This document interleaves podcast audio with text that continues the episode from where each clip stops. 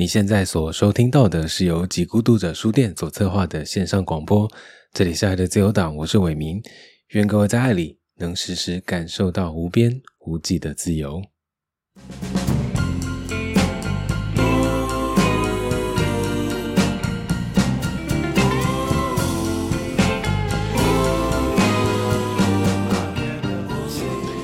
其实呢，我并不太常看新出版的书，呃，当然是因为自己的阅读癖好或者是性格所致，时常觉得应该要经过时间淘洗的这些人事物，如果还能够留存下来的，才显得它弥足珍贵。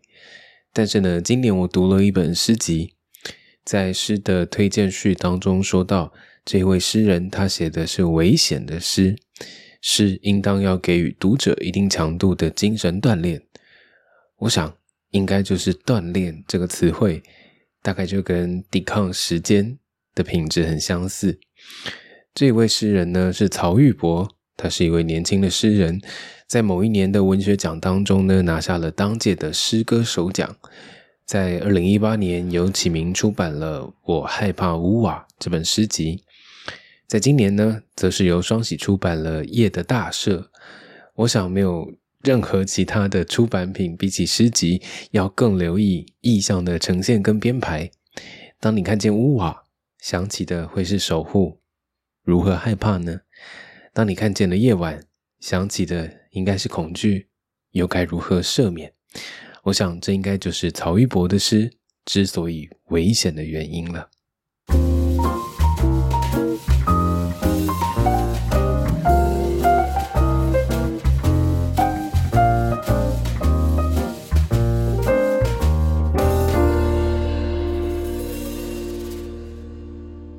我想起过去曾经收到一个人写给我的信件，上面写的是明示印，还有暗示印。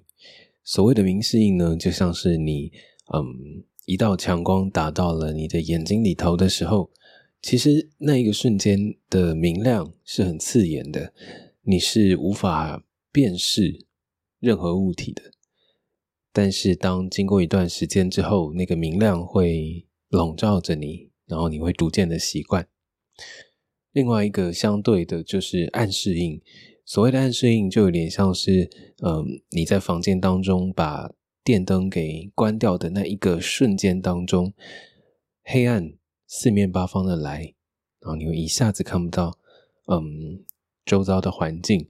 但是只要再过了一下下，其实你就能够辨识黑暗当中的这些物体了。那这次。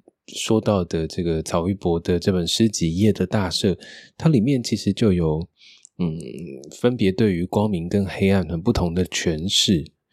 他这边他在诗里面所说到的这个光，并不指的是所谓的我们以前可能认为是启蒙，或者是点亮啊，或者是嗯相对温暖的那一种照明。他认为的那样的光，有可能是人造光，有可能是很直接的。很暴力的，像是在一个审讯室一样，四面都是白光，而你却无处可逃的那样的光明。相对来说，黑暗显得有安全感的多了。呃，其实我们并不是把光抽走，或者是给它取消，我们就是所谓的黑暗。黑暗应该是能够被看见的。所谓的被看见，指的是他曾经在呃一些文章当中读到，当我们的眼睛在黑暗当中，其实是会有一些感官感官的细胞，它是负责要来看见黑暗的。他说，当光缺席于我们的眼球的时候，我们的闭合细胞会激发出一种酵素，让我们看见黑暗。在酵素激发之后，有一些细胞，它们就会慢慢的被打开。看到的就不是光，而是黑暗。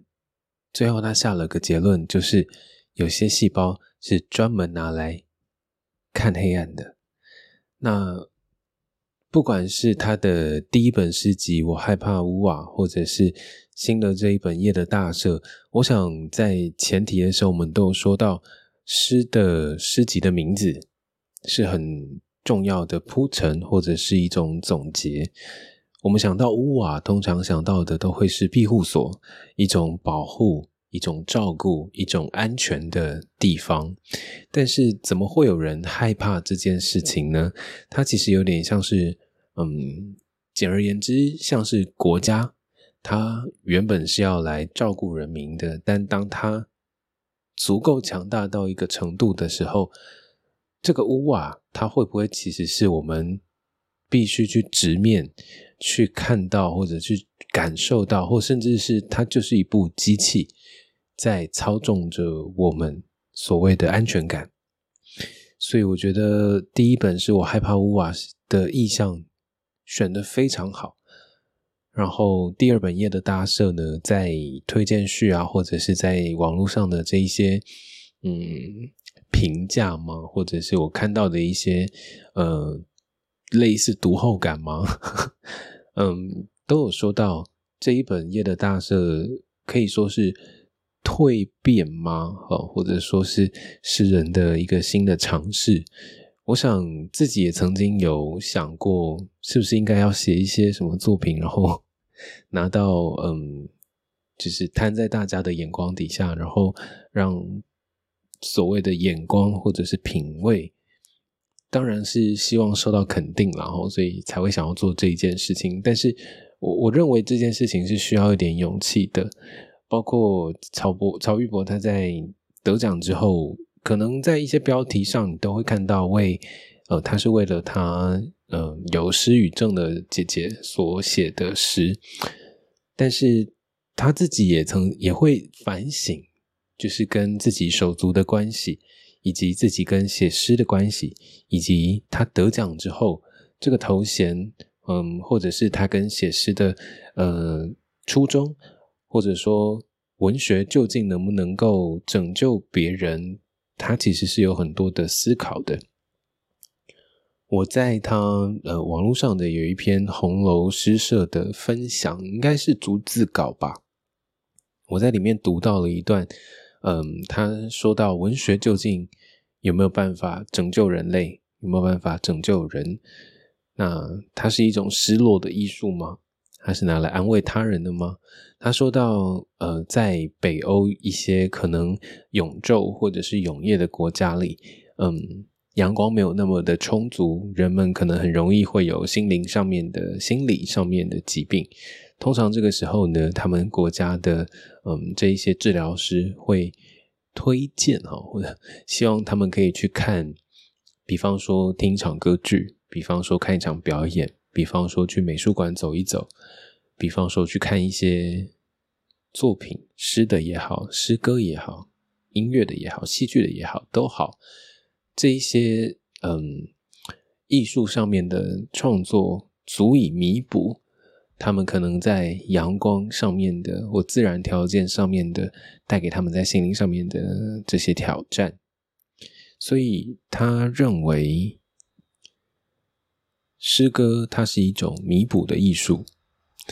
然后在夜的大赦这一边这一本这本诗集里面啦，呃，就像我们刚刚说到的，他认为那样的光或许是暴力的，或许是人工的。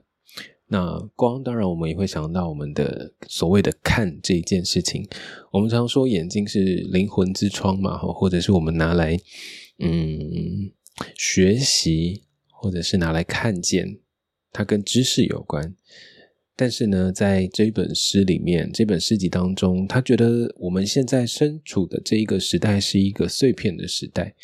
我们可能受了前一本诗集所谓的国家的机器，或者是家庭里头的暴力，使得我们每一个人都，嗯，在心灵上面或多或少都有都呈现了碎片的形状，而这些碎片反照出了各种光亮。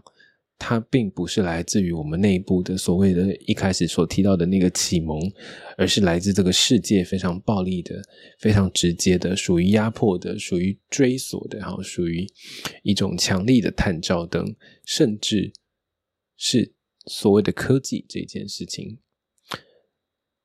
我们的社会，我们的现在这个世界，我们盯着手机，我们看很短的影片，我们读。很短的作品，但是那之间的吸收也好嘛，或者说那停留跟感受的那个时间，我们变得非常的短。这里头没有任何的启蒙，也没有任何的反射，它只是纯粹的把光打到了你的眼球里头。当我们都在提倡光明的价值，但其实黑暗也是需要被看见的。而在这一本诗集当中，我还看到了许许多多，嗯，不能说许许多多，应该说许多，呃，诗人常用的意象，比方说眼睛的窟窿，就是眼珠子挖掉之后的那个空洞，还有他常常用到的是我们的脊椎。脊梁，他时常用这两个意象在谈论所谓的死亡这件事情。在这本诗集有分成四个部分、四个段落哈。那第一集它叫做“钻石孔眼”的复数，我认为这一段是在谈死。第二集谈的是幽灵的复数，谈的是那一些死的。第三集呢，我觉得是这本诗集里面蛮有趣的一个部分，叫做“当右路寻觅语言了”。那这一些谈的就是那一些已经死的，或者是即将生出的。那第四集谈的就是人工的光。我认为是把前面三个小部分，然后在这一个地方做了一个生生死死的对照、呼应跟反射，所以。我想这一本诗集对我来说，它的嗯，不管是概念性也好，或者是在每一个小段落里面的每一个细节里头，它时常让我停顿下来。我想，我们当然可以很快速的把一本诗集给读完了、结束了，然后翻页了。可是，时常在嗯，应该说，不管是在散文或者是诗的这些题材当中，时常会让我。再一次想起来，或者是在每一个当下都愿意为它停留久一些的，大概都会是诗这件事情。我们也应该说，喜欢文学的人大概也会去想一件事情，就是我们刚刚说到的，究竟诗有没有拯救的功能，或者说文学到底有没有用这件事情。嗯，可能在文坛上面早就已经有非常非常多，嗯，此起彼落，或者是有很多不同的观点。但是对我来说，我我过去或许会困惑于，呃，文学必须生长于所谓的伤痕、脆弱，嗯，或者是一些痛。嗯，但现在的我其实并不这么认为。该怎么说呢？应该说，嗯，我我我觉得文学它对我来说，它相对来说是一个陪伴啦。哈。那在这个陪伴之外，如果它还有能够有一些疗愈的部分，那也是因为我想要让自己被疗愈。这个疗愈的品质其实是来自于我自己的内心，而非他人。只是文学它作为一种药引，它作为一个引子，它把这些材料给铺成。或者是给勾发出来了。那么，我想的确哦，就是现在我们可能时常在网络上面看到各式各样大家在可能一些平台上面看到的手写啊、手抄的那一些诗，包括我最近呢，因为书店重启的关系，所以嗯，会 follow 那个 hashtag 几孤独者书店，然后 就发现了一些。嗯，一些人可能抄写了我过去写的那一些段落的某一个小小的句子，但是呢，我现在想起来都觉得好像有一点 稍微丢脸哦，有一点就是有点尴尬吧。觉得那其实并不是我整篇文章的原意哈，但是因为时代的嗯，就是没办法。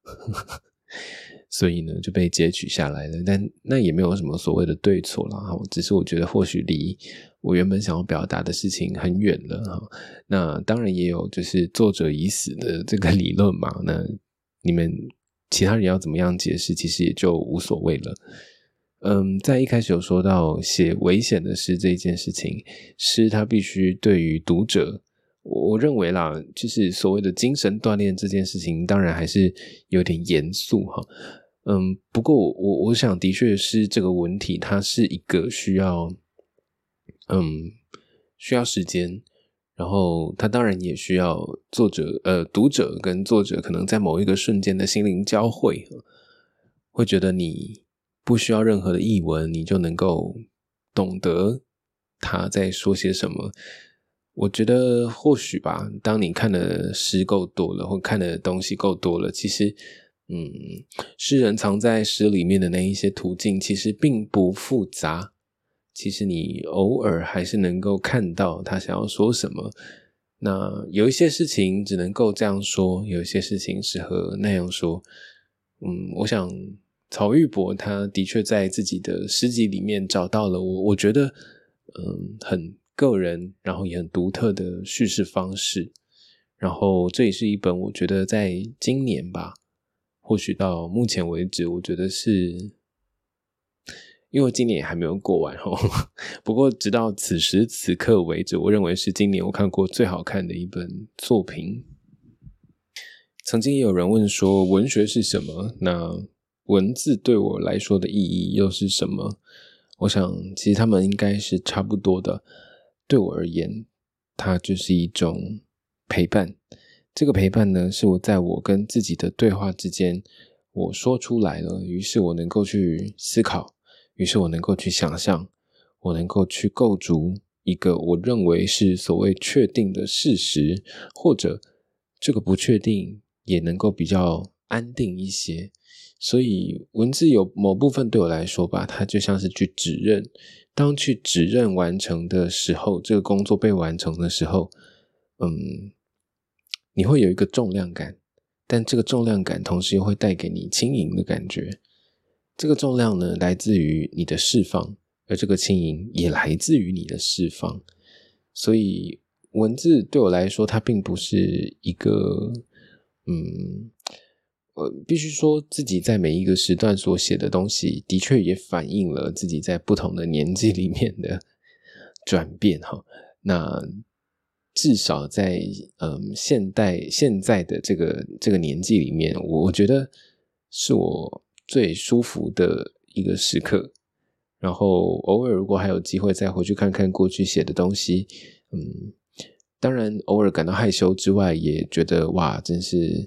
嗯，辛苦啦，就是走过这么一段路，然后一直到现在，那一个转瞬哈，应该说那一个开窍，其实我不晓得它怎么来的，但是我想，只要如果你也有所谓的书写的习惯，或者是习惯让文字陪伴着你，嗯，文字跟尝试是不一样的哈，尝试是你觉得舒服，你就得该怎么做，那。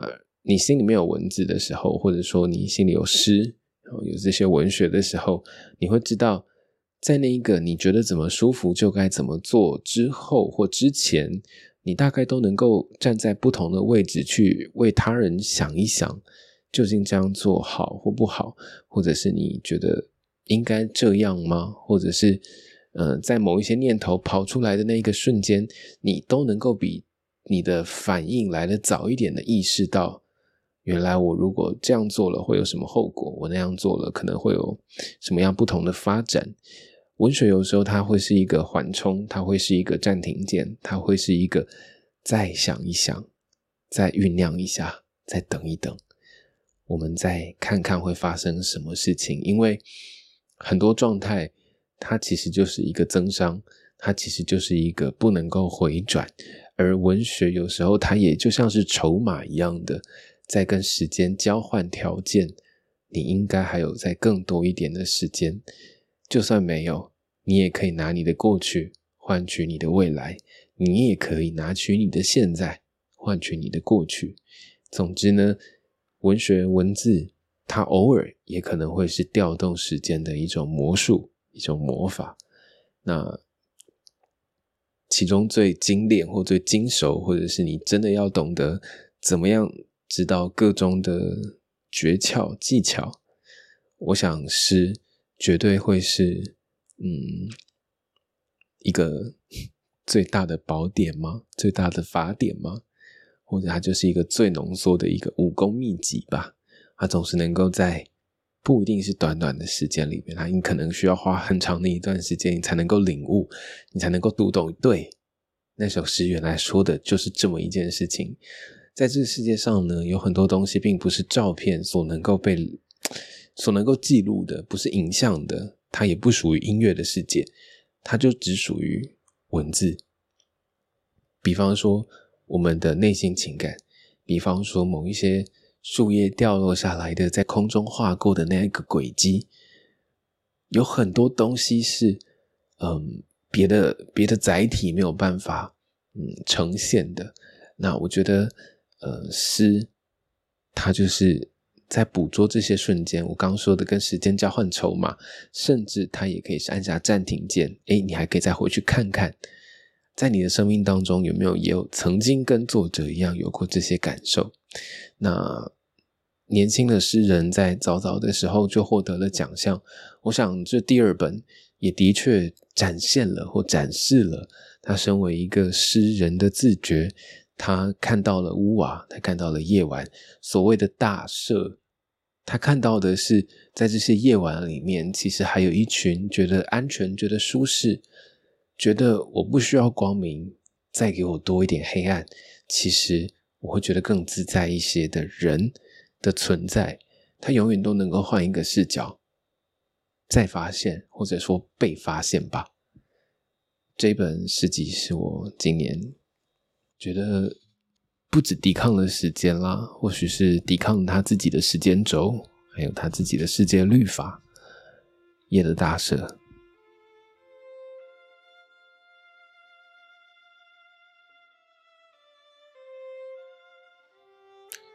曹玉博，记事。入伍后的第一个清晨，隔壁的林兵说，他的父亲病危。就要走了，金色的手拉起影子，遮满了集合场。我分不清谁是谁的影子。天空因燃烧而蜷曲。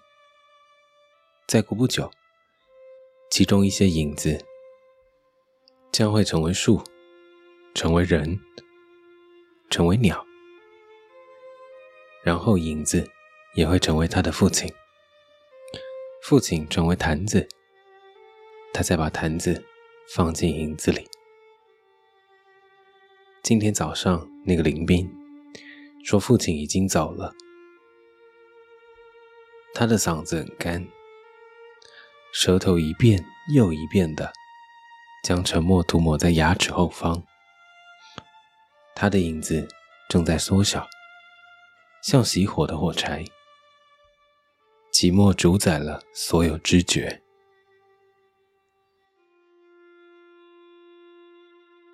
火柴。我与曼德尔施塔姆躺在废墟上，看着月亮像唱盘般旋转，播放着德布西。音乐真好，不需要翻译。他说，并且给了我一根火柴，让我划开他的脊梁。火焰的翅膀紧裹着他，噼里啪啦的掌声。一名炽天使正为他剪除自己无限的羽翼。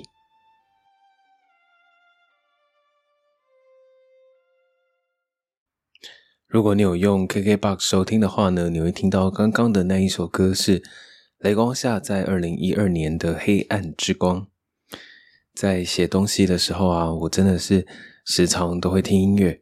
啊，最常听的专辑其实也就是那几张。我常说写东西是一种像，应该说回头看吧，就是曾经发生的事情。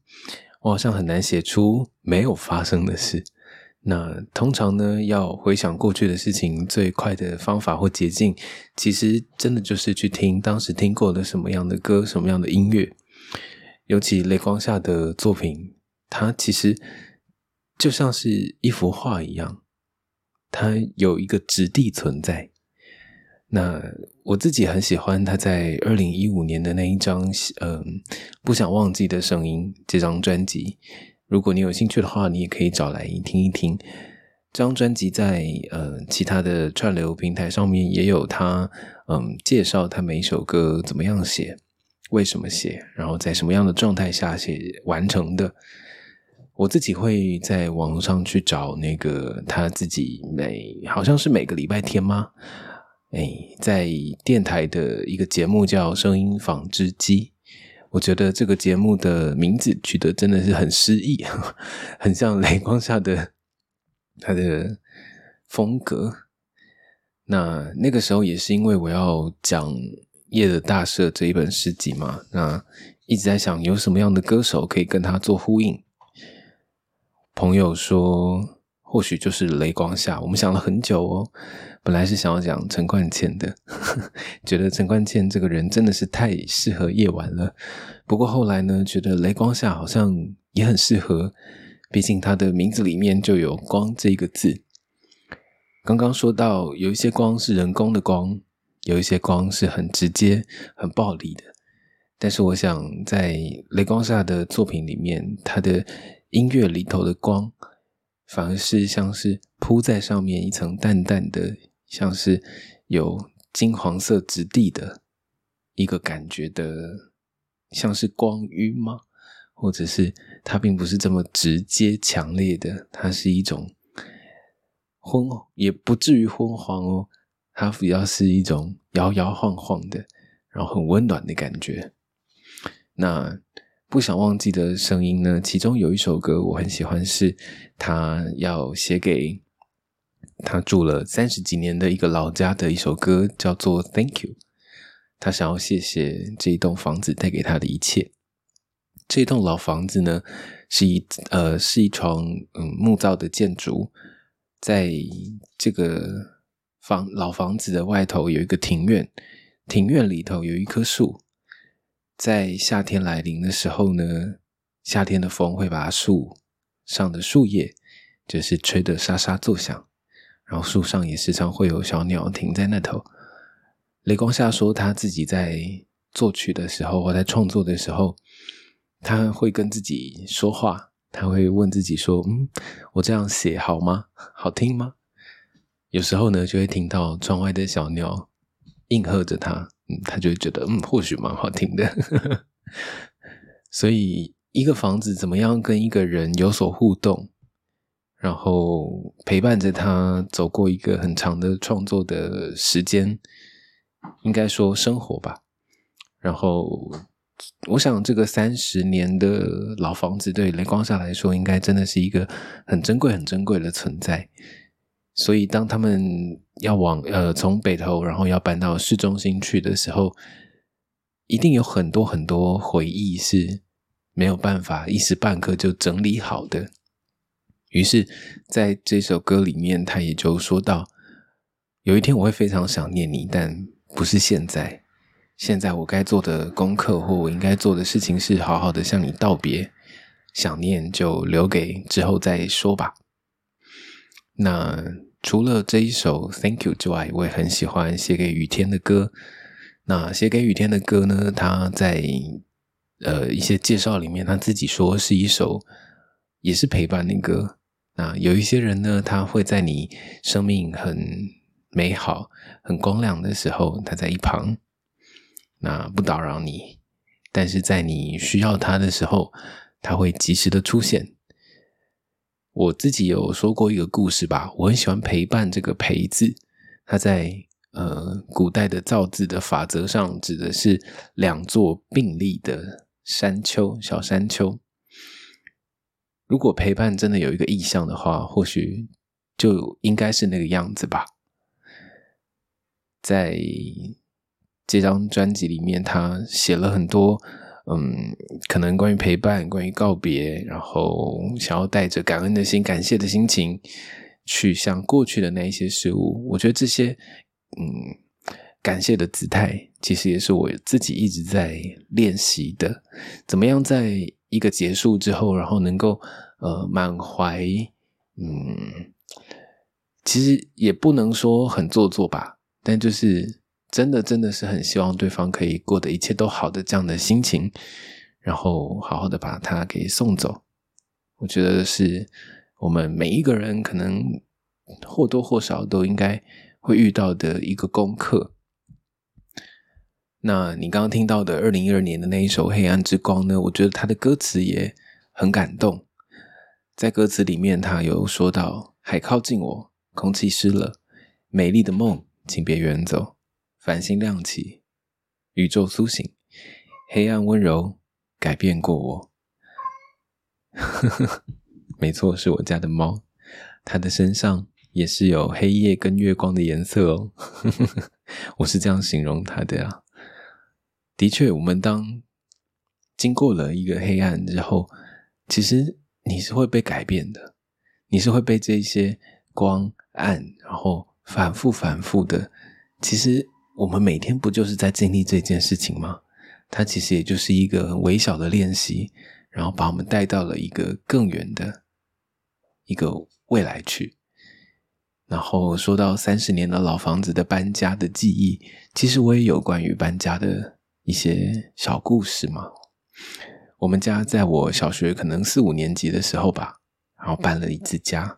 我非常喜欢我们旧家的那个老公寓哦，那个老公寓是在三楼。我记得我们家那时候的大门是鲜红色的铁的大门。当你按下那个就是门的锁的那个键的时候，会像是一个暴击一样，就是会啪很大声，然后你就把铁门给打开，然后往上走。然后呢，小时候的我其实有调皮的时候，那个调皮啊，是我会在我们家的阳台上面，然后看到楼下可能有人经过，然后就会假借就是浇水的名义，然后往下就是洒水，然后就会有邻居就气得抬头，就是谁啊？是谁洒水下来？然后就会赶快躲在那个阳台的护栏里面，就让大家看不到我。然后呢，我也曾经听说过，呃，牙齿如果掉下来啊，然后就要把它丢到屋顶上。然后，因为我们家没有屋顶嘛，那个时候是公寓，所以呢，我就只好把我的牙齿丢到了二楼的遮雨棚上面。于是呢，在二楼的遮雨棚上面就有各种我丢下去的东西，包括了牙齿，包括了袜子，包括了一些很零碎的小零件。可能还有玩具吧，种种的。当然，现在那些物件可能也已经被风啊、被雨啊、被很多东西给带走，也不在那里了。甚至连我自己也已经离开了那个地方。有的时候会再回去看看，然后想象，如果嗯，当时的自己没有搬家，然后一直都住在这里的话，我又会是怎么样长大的？然后我记得。依稀记得，就是我们家真的要搬家的那一个晚上，应该说是早晨吧，非常早，应该是凌晨四五点的时候。我们家比较大型的家具呢，搬家公司都已经搬下去了。然后我从我们家的阳台往下看，看到蓝色的货卡，然后把我们家所有大型的、比较坚固的家具都用棉被给绑起来。不知道为什么，在那一个很蓝色的、那个朦朦胧胧的清晨当中，我看到那一台蓝色的货卡从我们家的巷口往外开走，觉得自己在那个时候好像一条鱼一样。然后，如果真的能够游的话，我真的蛮想游到我们家二楼的那个遮阳板、遮雨棚 上面，把我曾经丢在那里的东西一起带走。可是，毕竟不可能。于是，那些事件、那些物件也就留在那个地方了。那这是我关于搬家的很朦胧，然后 很微小的记忆。我还记得我们家，呃，从一楼走到我们家的三楼，要跨几呃几层的阶梯哦，几级的阶梯，就我每次都会数。然后我还记得我们家的瓷砖有一块，呃，就是后来补上的瓷砖，总共有六块吧。小时候因为是方形的瓷砖，就会在上面玩那个假装玩那个叫什么那个游戏，跳格子。对。然后以前旧家的墙壁是蓝色的哦，很奇妙吧？现在想起来是真蓝色哦。客厅的客厅的油漆。是水蓝色的，可能比宝矿力水的的蓝再浅一点点。然后我还记得我们家的瓷砖墙壁的瓷砖是很细的那种小小长长方形的拼起来的。然后我记得我的小时候的房间的地板是那种贴皮的木地木，就是假装是木头的贴皮的地板。然后也因为家里其实有漏水，所以那个木地板就还有一点浮浮的浮起来。但是在夏天的时候非常的冰凉，我都会躺在地上。最后一个可能关于旧家的记忆就是，我下课的时候我会买一瓶。优若乳，然后跟一个一包一美的小泡芙，然后坐在我们家的那个木头的那个椅子上，然后看电视，好像是在看《忍者乱太郎》吧，大概就是这一些关于小时候的记忆。嗯，然后。我觉得能够好好告别这件事情，其实是很珍贵的，然后也算幸运吧。就是你你知道你自己可以有一个仪式。我们从小可能会有很多的毕业典礼啊，但是当我们真的长大之后，我们或许也可以给自己做一些，你觉得这段时间以来可以了，然后你要真的再给自己一个新的开始的话。或许你也可以试着给自己一个不一样的典礼，然后好好的告别。我觉得应该是一件蛮好的事情吧。有一些过去的事情，它会不断的重来。你有时候会觉得那个是重来，就是重来一次的重来。有的时候呢，你会觉得他是回来，他是回来再看看你的那一种回来。不管他是重来一次，或者是又回来看你了，我想之间的心情其实还是很不太一样的吧。如果你想要终结一种轮回的话，你或许必须不断的在每一次真的又重来的时候，找到一个逃逸的路线，找到一个缺口，找到隐藏在这一些事件当中的一些秘密通道。然后你可以顺着这一条路线，或许是你自己开凿出来的，是你自己发现的都好，或别人告诉你的，你可以从这个地方逃出去，这个轮回或许会结束。于是你知道，当你再回来的时候，你能够再好一点。有一些告别可能没有办法这么顺利，可能也不能够尽如人意的觉得，我真希望可以这样做，但。不见得都能够做到，有时候可能只是放下也是一种告别，并不一定要说到或做到，或一定要让对方说，一定要让对方知道这件事情。很多时候其实是对自己的交代，或者是让自己被完成。所以，如果有一些你觉得没有办法好好有一个结束啊。之类的事情，你觉得可惜的时候，也就代表你其实还没有放下那个毕业典礼。或许需要你自己想一想，你想要怎么样筹划，然后才有可能真的走出来。有时候呢，也会在别人的身上看到了自己过去的一些影子，自己曾经经历过的那一些。但是最近的我还在想。怎么样才能够不感觉像倚老卖老的，嗯，分享或者是为他人解析，或者说给出一些什么意见？可是好像很难，因为那个难来自于这条路是我的，不是你的。那这之间又有多少参考的价值？好像也很难挂脖颈哈，就是你这样做就没错了，好像也很难这样说。嗯，不过我想在每一个不同的事件里面，或者是经验里面，大概都会有一个嗯原则吗？或者是通则，或者是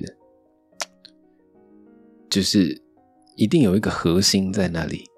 然后我觉得对我而言，我的核心是回到自己，然后想想自己，不管是自己的现在的感受也好，或者是我看到的、我我听到的，然后我想的，然后把自己想的再想过一遍，然后把自己整理好，真的是整理哦。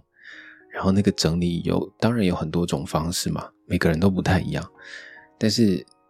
在整理完之后，你还要有一段时间是完全的抽离、抽开，就是好，这不关我的事了，不应该说暂时的不关你的事，然后去休息，然后直到你觉得嗯差不多了。其实我不知道你有没有一个经验，就是有时候啊，我们国国小、国中不是都要背课文吗？或者是背一些。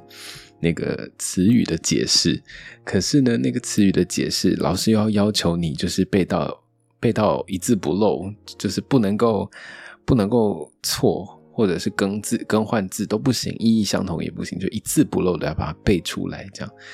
然后我们就会拿出随堂测验纸，然后老师就会写要考哪一个字，然后你就把那个注释给写下来。然后我记得我以前在学习的时候，学校学就是。呃，前一天晚上我在背这些注释的时候，有一些字我可能真的背不太起来，但我就是一直背，一直背，甚至到隔天都还会有点担心，说怎么办要考试了这样。可是呢，当我睡了一觉，然后再醒来，再醒来的时候，就会发现，哎，我记住了耶！我真的，哎，在夜晚的时候，我的头脑发生了什么事情？当然，他还是有自己的功课在做嘛，就是他在脑子里面不断的把它变成一个比较中长期的记忆，这样。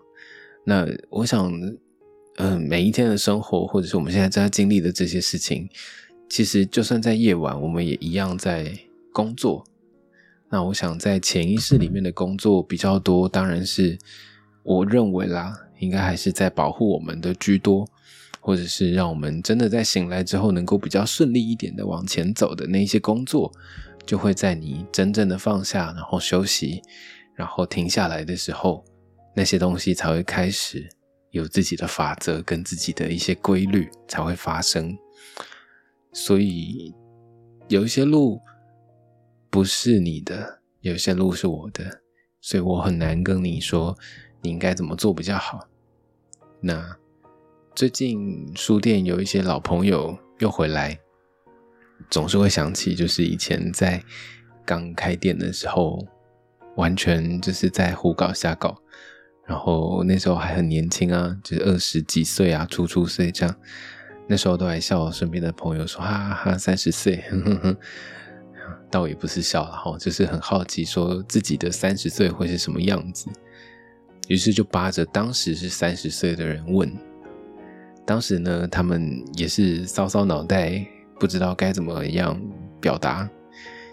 现在自己也到了这个年纪的时候呢，也会觉得嗯，搔搔脑袋我不知道该怎么样跟别人说三十岁的心情。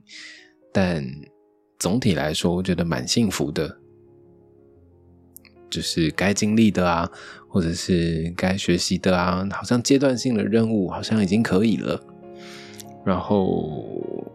想追求的方向好像也大概，呃，有自己的方式跟步调，然后也不这么急。